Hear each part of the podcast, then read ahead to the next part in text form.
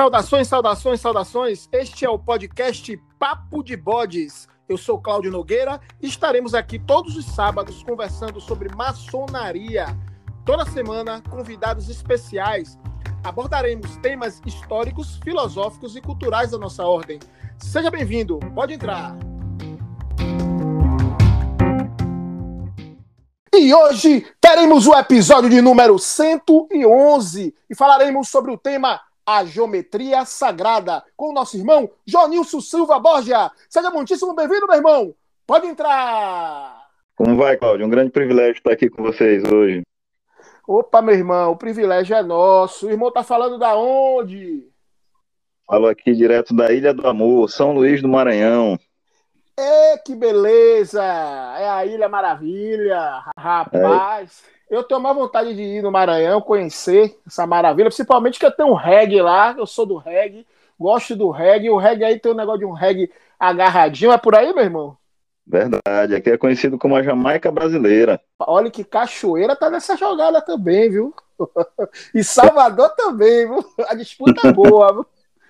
Rapaz, Verdade. E quando você vier, eu quero faço questão de receber, viu? Quero oh. Quero, quero que você seja bem recebido aqui. Você vai contar com uma boa hospitalidade aqui, tenha certeza disso.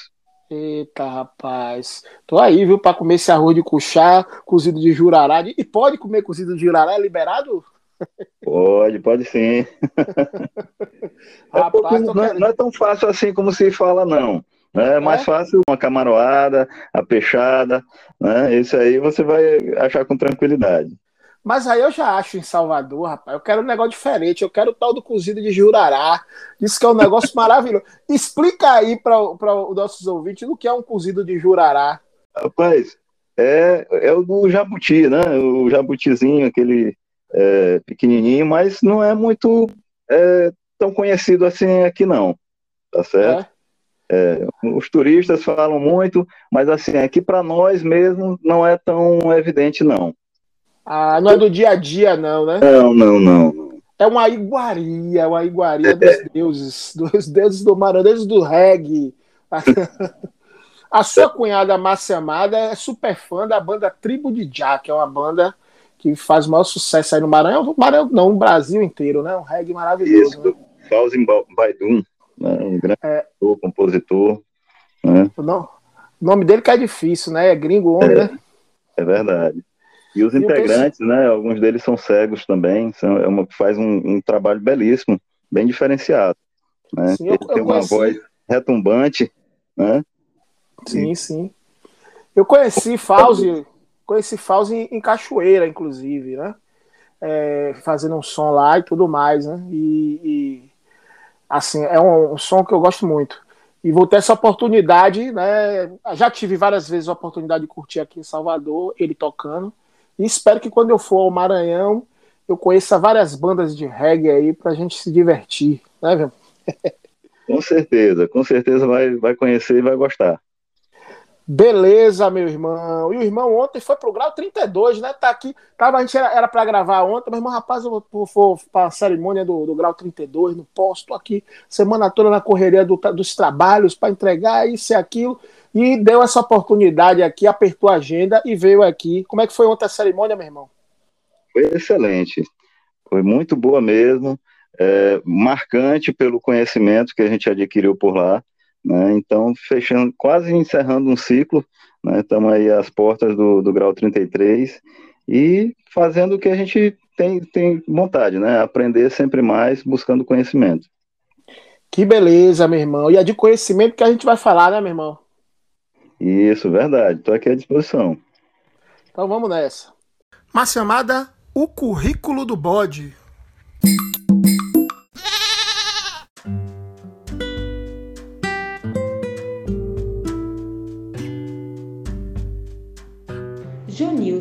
Silva Borger é escrivão da Polícia Civil, atuando como instrutor da academia em diversas disciplinas. É graduado em Ciências Contábeis e em Gestão Pública Empreendedora e pós-graduado em Gestão de Segurança Pública, Defesa Civil e Cidadania, em História da Maçonaria e em Maçonologia. É palestrante em diversos temas, sobretudo o de geometria sagrada. Na maçonaria foi iniciado em 2008 na loja maçônica Filhos da Luz do Grande Oriente do Estado do Maranhão, Goema, Comab. Foi venerável mestre da loja maçônica de Estudos e Pesquisas do Goema 2016-2021 e é o atual venerável mestre da loja Guardiã da Fraternidade. É membro da Academia Maçônica de Ciências, Letras e Artes, cadeira número 85 membro da Academia Maçônica Virtual Brasileira de Letras, cadeira número 10. Nos graus filosóficos, é grau 32 pelo rito escocês antigo e aceito. No rito de York, é membro do Conselho de Maçons Crípticos, um pão azul número 57. Foi secretário de Planejamento e Comunicação 2012-2014 e secretário de Relações Exteriores do Goema 2016-2021. Em 2019, foi premiado em terceiro lugar do concurso literário da Academia Maçônica de Ciências, Letras e Artes e em 2020 ficou em primeiro lugar.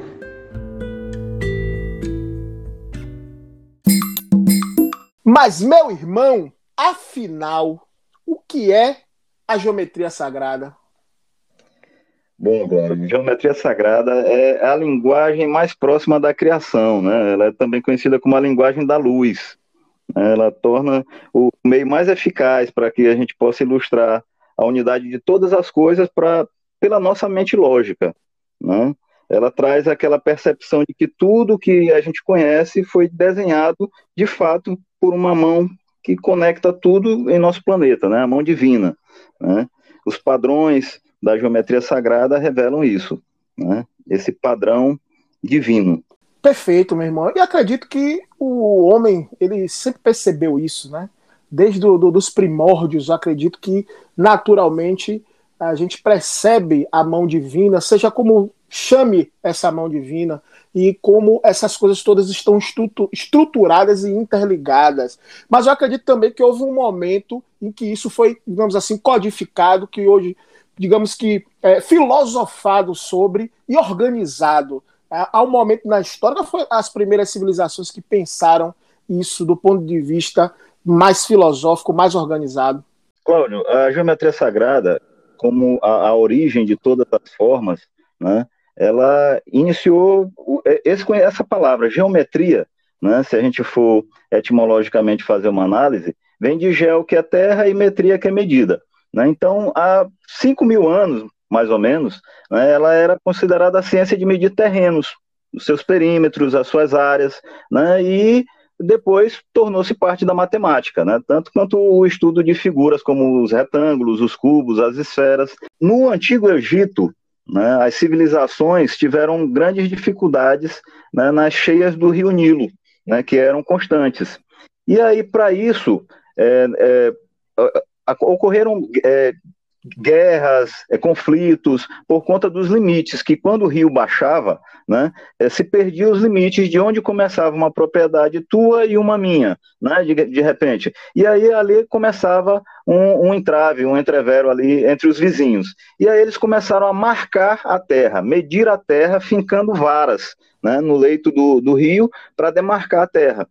Então, daí começa a história da, de medir a terra né, que é, é a definição de geometria. Então, tudo começou né, pelos agrimensores do rio Nilo, né, nessa época do antigo, do, do rio, é, do antigo Egito. Né? Então, a vara, ela, naquela época, ela era uma medida de comprimento antiga, né, que valia 10 pés de comprimento. Né, o que equivale a é, 2,96 metros aproximadamente, né? quase 3 metros é o que a gente é, tem a, a definição, mais ou menos, de o que era uma vara né, que servia para medir a Terra. Mas aí tem a parte, essa, digamos assim, uma geometria bem prática, né? Mas tem essa isso. parte sagrada, né? De separada. O que, é que, o que é que o irmão pode nos dizer sobre isso? Bom, sagrado é o que é relativo ao divino, né? Então, tudo aquilo que a gente é, faz essa relação da, da divindade, né, a gente considera sagrado.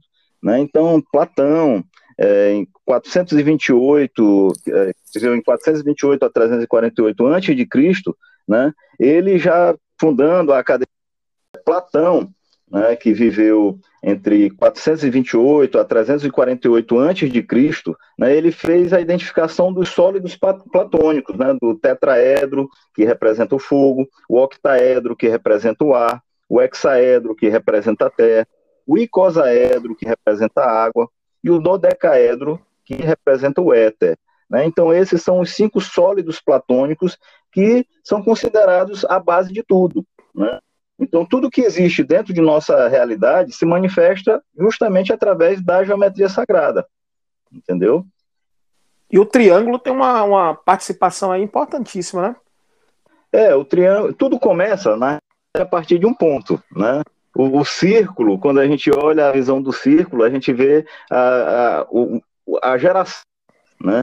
Mas quando se une dois pontos, a gente tem uma reta, né? E a junção de três retas dá-se o polígono que é o, o triângulo, que para os egípcios, os egípcios, né? É, a gente é, relembra logo das pirâmides egípcias, né? Que são monumentos é, fantásticos, assim, os mais fortes, os mais é, é, consistentes que já foram construídos, né?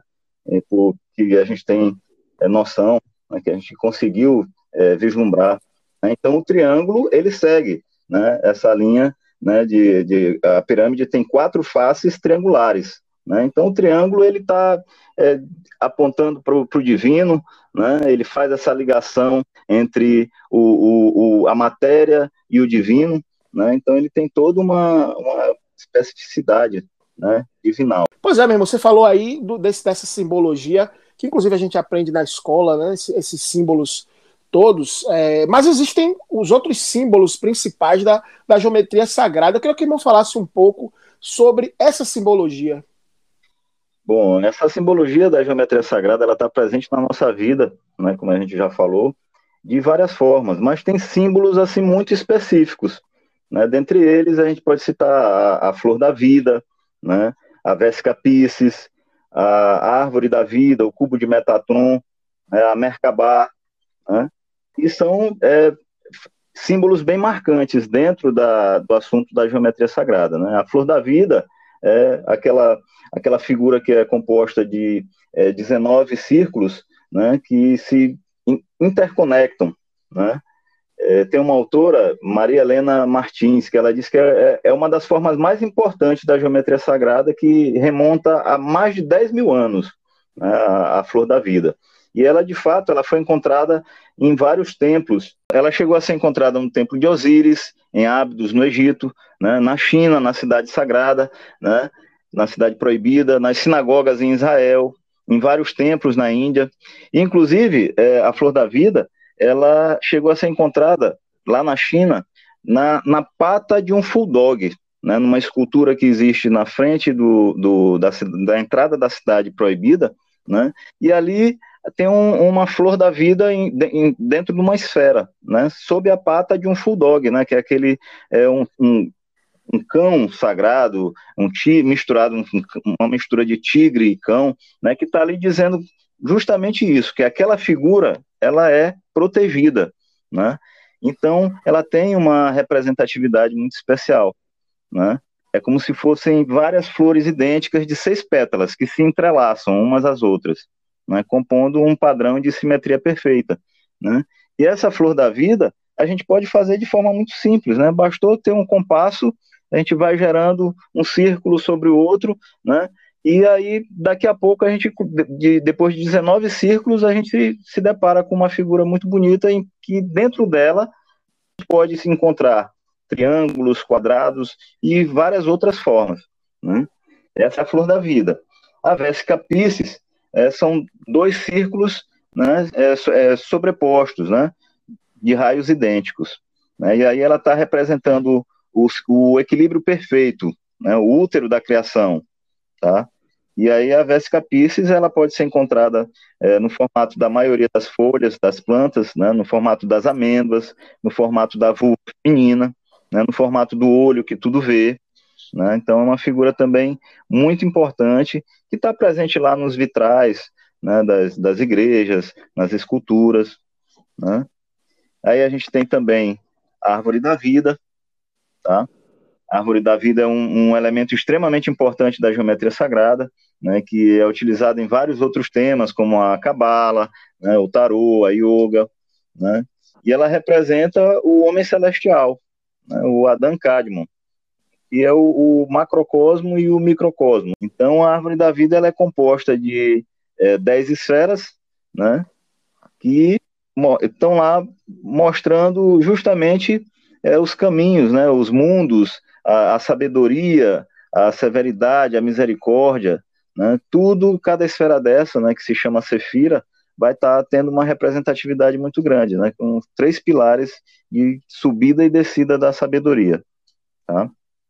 Outra figura importante também é o cubo de Metatron, né, que é considerado de grande importância tanto para o judaísmo como para o cristianismo, é, embora não seja é, mencionado na Bíblia, mas apresente, ele, ele apresenta visões controversas. Né? Está lá presente no, nos livros apócrifos, né? no segundo livro de Enoque, no livro dos palácios. Né? O, o, cubo de Metatron ele é uma figura representada por 13 círculos ligados por linhas retas né? e engloba em sua estrutura os cinco sólidos platônicos que a gente mencionou. Né? E ele é utilizado para afastar energias negativas, é utilizado também como um acelerador quântico, né, que, se mentalizado corretamente, possui é, propriedade de transmutação e cura. Né, usado como um amuleto também, né, muitas pessoas usam é, como um pingente. Né. Aí temos também ainda a Merkabah, ou Merkaba, né, que representa a energia masculina e a energia feminina, né, o céu e a terra. São duas, essa figura ela é muito interessante porque são duas pirâmides entrelaçadas, né?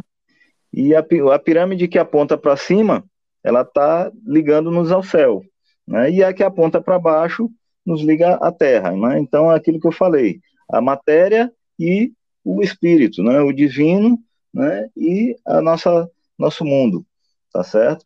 Então, ela, essa Merkaba ela serve como um campo de energia que envolve a totalidade dos nossos corpos. Né? Então, alguns consideram, inclusive, como sendo o carro de Deus, como um veículo de transporte né, para outras dimensões. Então, é bem interessante a figura da Merkabah também. Né? Nós temos a, a sequência de Fibonacci também, que é muito falada, com a sua espiral de Fibonacci. Né? A espiral ela tem um, um, uma representatividade muito, muito grande dentro desse assunto. Né? E a gente pode ver essa espiral no nosso corpo humano, né, que está presente no formato da nossa orelha, nas curvas femininas, né, na, na, nas linhas albodatiloscópicas da nossa impressão digital, né, no vértice capilar. Né? Então, essa espiral de Fibonacci também é muito importante. E também ela está tá presente até no mercado financeiro. Né? Ela, é, o, o, essa, essa sequência ela mostra é, índices de retração e de contração do mercado financeiro. Né? Então, está presente de forma muito é, é, taxativa em nossa vida.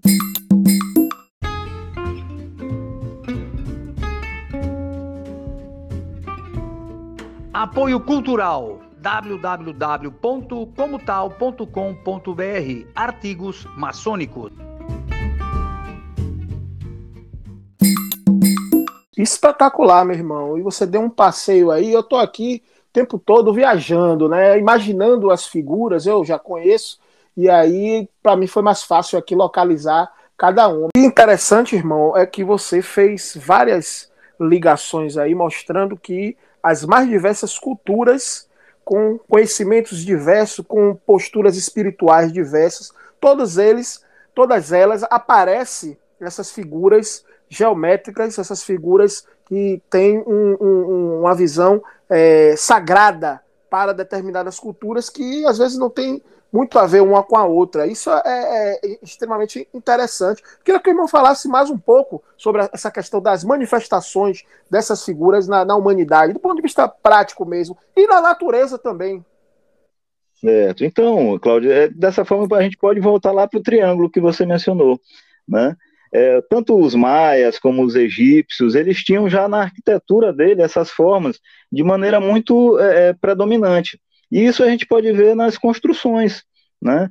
É, eles é, usavam as, a, os, os, as construções que eles fazem para os mortos, os mausoléus, né, é, em formas piramidais, né? O triângulo ele representa justamente essa trindade, né? tanto nas culturas cristãs como na hindu, na babilônica, na egípcia, né? É, essas, essas é, religiões, esses povos antigos, né, todos eles usavam elementos da geometria sagrada. Né, e ela está muito presente tanto é, nas, nas, construções, na arquitetura, como na natureza também. Né, na, no formato das, das flores, é, das folhas das plantas, né, nos formatos dos, dos animais mesmo. Né, ela está muito presente na nossa vida. Espetacular. E nós temos vários episódios aqui com temáticas que tem tudo a ver com essa questão que a gente está conversando aqui. Né? Nós fizemos o episódio número 29 falando maçonaria e numerologia. Fizemos também o número 38, maçonaria e cabala. E fizemos o número 69, maçonaria e arquitetura medieval. Né? Sempre vai bater alguma coisa aí. Eu queria que o irmão falasse um pouco dessa, dessa relação aí que existe com a numerologia, com a cabala.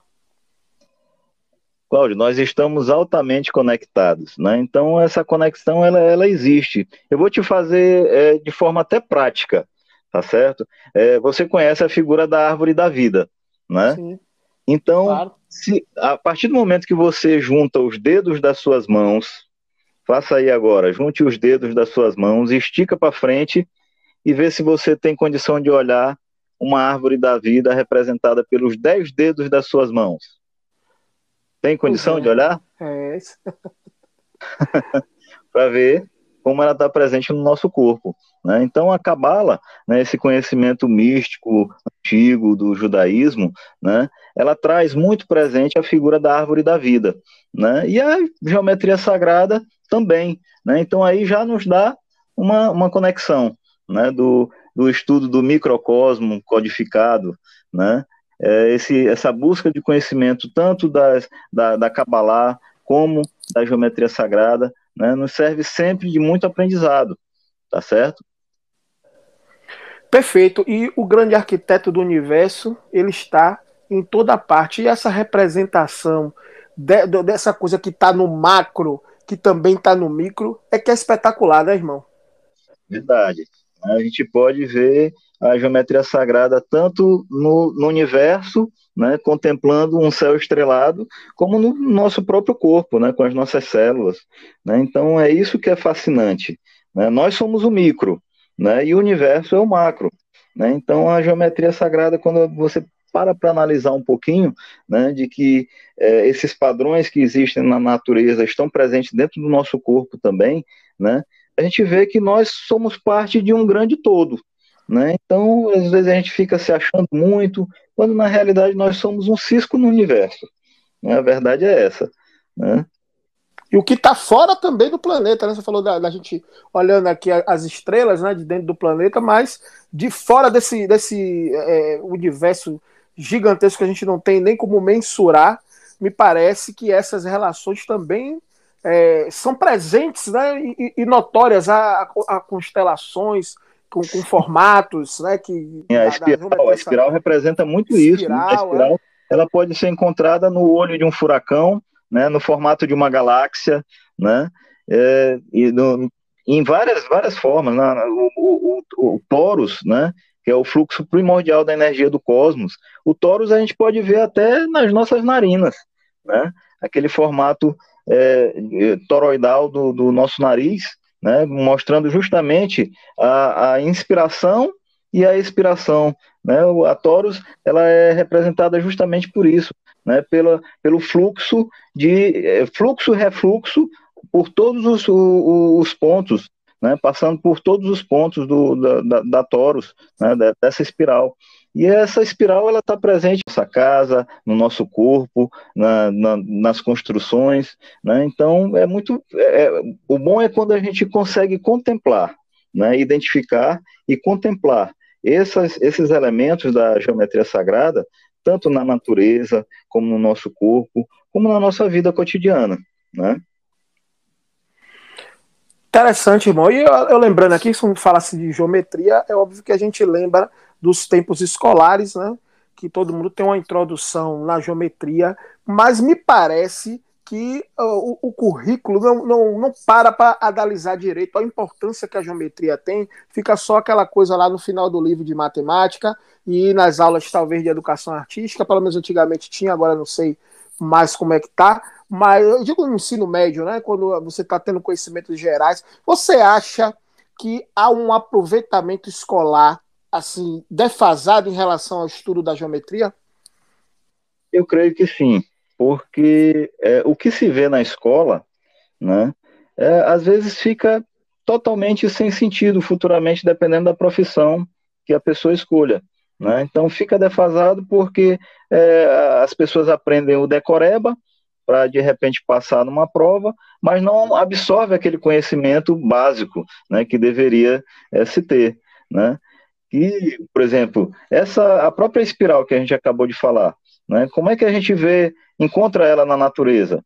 Né? Seja no, no olho de um furacão, num ciclone, né? no, no nosso umbigo, né? no nosso umbigo está ali presente, né? de repente uma espiral, né? nas nossas narinas, tudo isso é, são coisas que a gente não atenta e não trabalha né, dentro da escola, né? não trabalha a forma básica como a gente precisaria para poder entender de forma simples né, e eficaz no dia a dia. Né? Eu acho que deveria ser é, vista com outros olhos, né, de forma mais prática. É, e assim, tem um lado prático que é a questão do uso da, da, da geometria para a, a, parte de arquitetura e tudo mais, aquelas introduções, que fica muito aquela coisa assim do mercado de trabalho, mas me parece que falta esse lado filosófico mesmo, para você entender a presença mesmo do grande arquiteto do universo, né, que é Deus em tudo, porque é um processo de formação em que você percebe né, que tudo é, é, é, é feito da mesma coisa. Me parece que tudo tem a, a, está, as medidas estão ligadas, elas estão é, conectadas no mundo todo. Acho que a chamar atenção para isso é chamar atenção para várias coisas, porque você se vê como uma pessoa é, o seu ego talvez diminui em relação à, à, sua presença no universo, você ter relações mais fraternais com o próximo, você perceber que você é só uma, um grão de areia nessa história, ou menor do que isso, no meio desse, desse, desse, desse mundo, desse universo. Né? Seria interessante puxar por esse lado também. A geometria ela tem muitas aplicações práticas né, que a gente pode ver no mundo da arquitetura, etc. tal, do design, enfim, mas também nos mostraria esse lado da nossa pequenez diante do universo criado pelo grande arquiteto do universo. Com certeza, Cláudio. Nós, nós somos feitos de matéria, né? A matéria ela é feita de átomos. Os átomos fazem moléculas e as moléculas nos compõem, né? Então, nosso, nosso, nosso planeta é um cisco no universo, então nós somos o quê dentro desse universo? né? Então, é, eu acho que quando a gente para para analisar um pouquinho é, de quanto nós somos minúsculos, aí quebra um pouquinho a vaidade, né? quebra um pouquinho essa, é, essa visão de que a pessoa se acha muito. Então, o nosso corpo ele é um veículo perecível e transitório, né? e a gente precisa atentar justamente para isso né, que nós não somos, é, não, não temos uma grandiosidade tão, tão grande, muito embora o nosso, é, nosso corpo seja um organismo complexo, né, mas isso é que é o, o interessante, a gente vê essa, esse fluxo e o refluxo né, do nosso pensamento, é, de que nós podemos ser complexo e ao mesmo tempo muito simples, dependendo do, da forma com que a gente está comparando se a gente está comparando é, com outros seres humanos, a gente vai ver a diferença. Mas se, se a gente está comparando com o próprio universo em si, né, a gente vê o quanto nós somos minúsculos. Né? Então, esse, isso aí é que é bom, a gente usar a geometria sagrada para a gente fazer essas comparações, né? entender um pouco desses padrões que são muito parecidos, né? que são trazidos pela mão divina.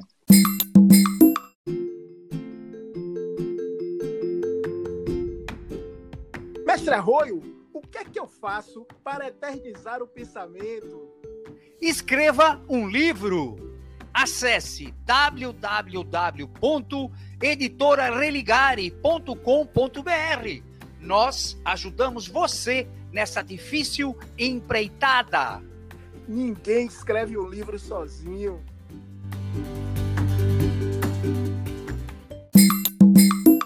O nosso programa é um programa que trata de assuntos ligados à maçonaria. Eu sempre digo que nosso programa não é um programa da maçonaria, mas um programa sobre maçonaria. E é escutado não só por maçons, mas por pessoas que têm interesse na maçonaria. Enfim, e aqui nós não falamos sobre aspectos que não poderíamos falar em público, como, por exemplo, o, as nossas formas de comunicação, de identificação, o que se passa na nossa ritualística, significado de símbolos, etc. Não entramos nessa questão por motivos óbvios. Nós somos uma sociedade fechada que temos as nossas práticas para os iniciados. Porém, nós trouxemos aqui esse tema na geometria sagrada que tem tudo a ver com maçonaria e eu vou dar essa difícil missão para o irmão de falar um pouco dessa relação entre maçonaria e a geometria sagrada. É bom, Cláudio. A geometria sagrada ela está presente é, em todos os âmbitos da nossa vida, inclusive na nossa vida maçônica também. Né? Se você for parar para analisar o nosso templo maçônico, né, para que um templo seja construído de forma correta, precisa se empregar a proporção áurea. Né? A espiral de Fibonacci, que a gente falou também. Né? Então, o templo ele precisa ser é, é, feito né, com proporções corretas. Né? Aquele de 1,618 né, que é a base da proporção áurea. Né? Então, a medida do Oriente, a medida do Ocidente, tem que seguir de forma padrão. Né? A gente não faz de qualquer jeito. Né? Então, a, a, a, geometria sagrada está presente dentro do templo maçônico, com vários é, objetos, símbolos que não convém nem mencionar muito aqui, né? mas que a gente relembra logo. Está presente também com a árvore da vida dentro da formação dos cargos em loja né, o posicionamento dos cargos em loja, né, se for seguir o rito escocês antigo e aceito, né, que é oriundo lá do rito de Eredon, né, ele traz presente uma formação dos cargos seguindo a árvore da vida, que é uma figura típica da geometria sagrada. Né? Então, é, fora é, muito, muitas outras, muitos outros símbolos, mas esses assim já, já dá para a gente é, alertar né, o quanto a geometria sagrada se faz presente dentro da nossa vida maçônica.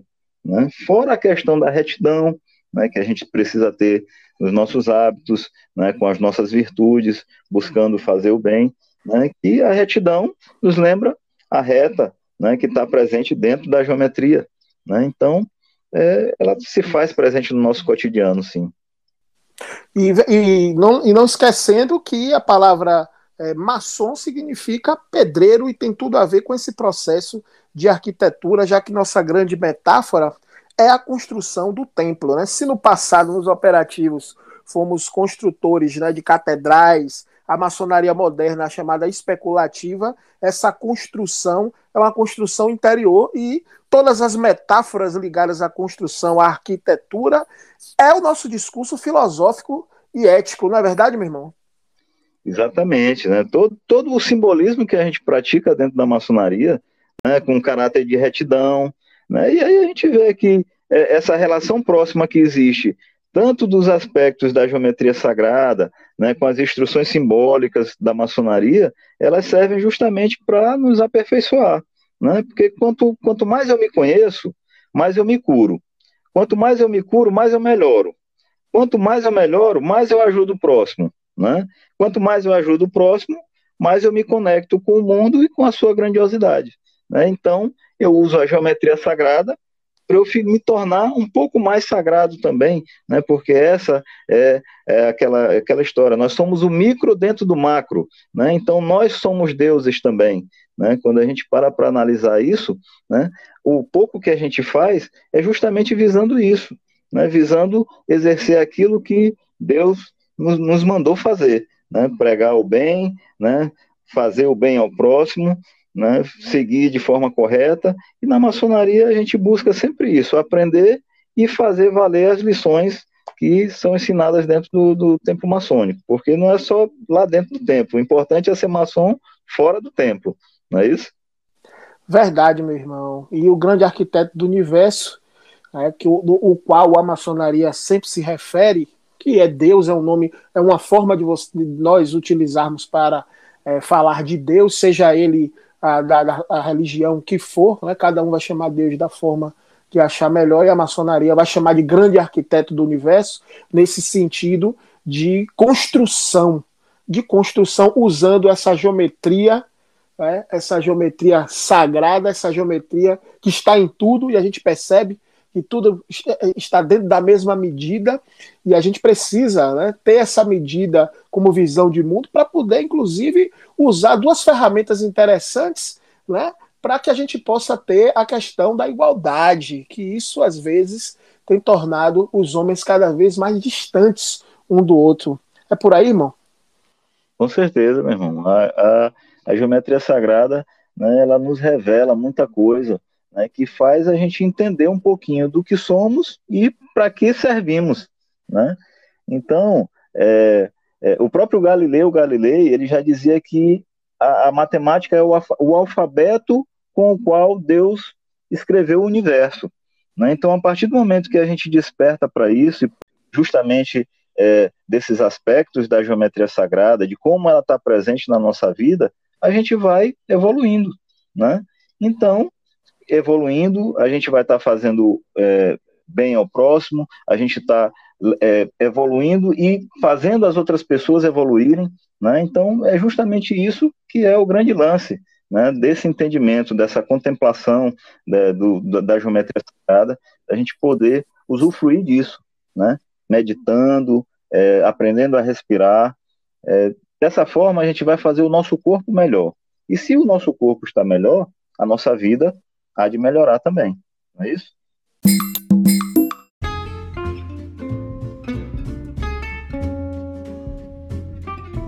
Siga nossas redes sociais Instagram e Facebook. Papo de Bodes.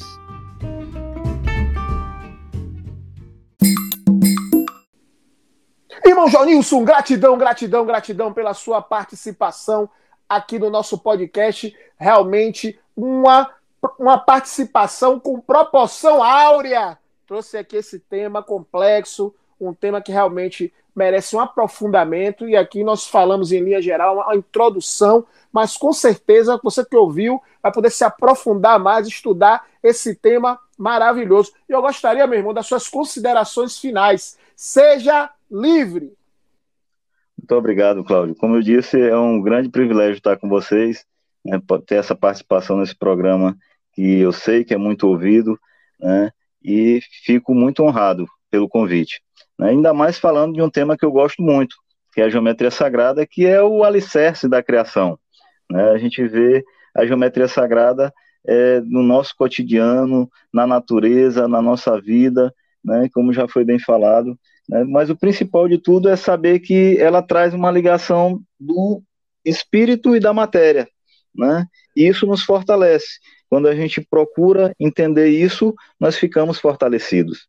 Né? Então, essa contemplação é que é necessária. E a geometria sagrada, ela pode ser é, mais aprofundada né, em vários cursos, né, vários canais. Né, temos aqui o Fractal Science, né, que eu, eu até indico, é uma página do Instagram. Como dicas, né, de é, sugestões de leitura, a gente indica o Antigo Segredo da Flor da Vida, né, de Drúnvalo Melquisedeque, né, a Geometria Maçônica também, né, de Álvaro de Queiroz, os canais é, Geometria Sagrada e Fractal Science, né? tem tanto no Instagram como no YouTube, né? e Alquimia das Artes, tá?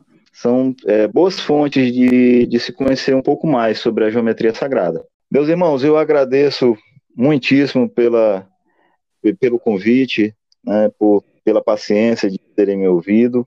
Né, fico aqui à disposição, duas ordens para estudar com vocês né, um pouquinho mais sobre o tema e outros também que porventura tenham a, a sugerir. Um forte abraço a todos e gratidão. Irmão João Nilson, satisfeito!